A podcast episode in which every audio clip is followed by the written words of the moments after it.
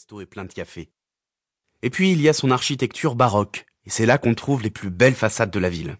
Quel est le meilleur moment pour visiter le quartier de la place Navone Peu importe, c'est un quartier qui se visite de jour comme de nuit.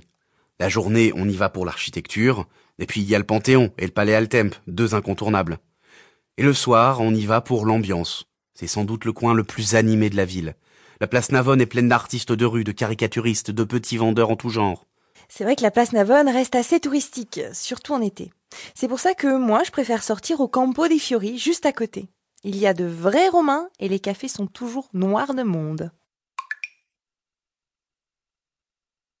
A4. Le palais Altemp. Construit à la fin du XVe siècle, le palais Altemp a été racheté au XVIe siècle par le cardinal Marco Siticus Altemp. Le cardinal était un grand amateur d'antiquité et il serait sans doute très fier de voir aujourd'hui que son palais est devenu un musée. Et quel musée? C'est mon préféré à Rome.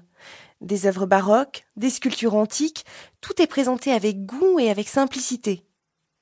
Mais si le palais Altemp vaut incontestablement la visite pour les œuvres qu'il présente, il vaut aussi la visite pour le palais en lui-même. Les fresques et les plafonds des salles sont magnifiques et certaines sont extrêmement bien conservées, surtout celle de la loggia au premier étage, qui donne l'illusion d'être dans un petit jardin truffé d'animaux et de petits amours. A5. La place Navone.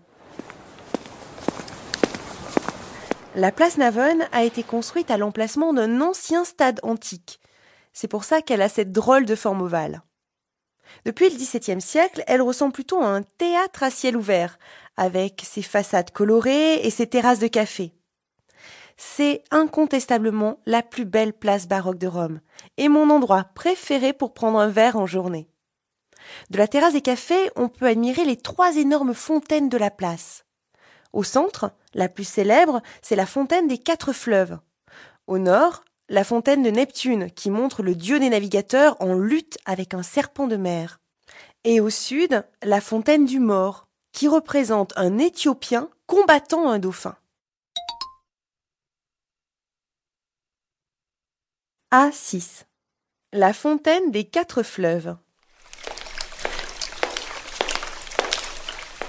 La fontaine des quatre fleuves trône au centre de la place Navone. Elle a été réalisée par le Bernin au XVIIe siècle à la demande du pape Innocent X, qui voulait embellir la place, place sur laquelle donnait le palais de sa famille. Au sommet de la fontaine, en haut de l'obélisque, on voit d'ailleurs une colombe. C'est le symbole de la famille du pape. Le décor de la fontaine, c'est du pur baroque romain. Ses personnages principaux représentent les quatre plus grands fleuves du monde et leurs continents le Danube en Europe, le Gange en Asie, le Nil en Afrique et le Rio de la Plata en Amérique. Et puis, il faut que je vous raconte une petite histoire. L'architecte de la fontaine, le Bernin, détestait Borromini, l'architecte de l'église qui est juste en face. Or, regardez bien les statues. Il y en a une qui lève les bras comme si elle voulait se protéger, comme si l'église était en train de lui tomber sur la tête. On raconte que le Bernin a fait exprès de la représenter ainsi pour se moquer de Borromini et de la solidité de son église. De vrais gamins, ces architectes. A7. Le Pasquin. Au premier abord, la petite statue du Pasquin n'a rien de spécial. Rongée par les années, elle est même assez moche, il faut bien le reconnaître. Elle a quand même une bonne excuse. Il semble qu'elle ait été sculptée au IIIe siècle avant Jésus-Christ.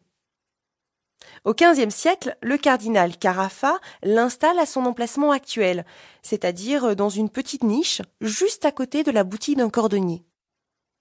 Or, ce cordonnier, que l'on appelle Pasquin, a, paraît-il, la langue bien pendue? La nuit, il prend l'habitude d'accrocher à la statue des messages où il critique la politique et les mœurs de l'époque. On appelle ces messages les pasquinades. Et très vite, les pasquinades connaissent un immense succès, chacun y allant de son petit mot doux sur toutes les statues de la ville. Aujourd'hui, quelques Romains continuent d'accrocher des petits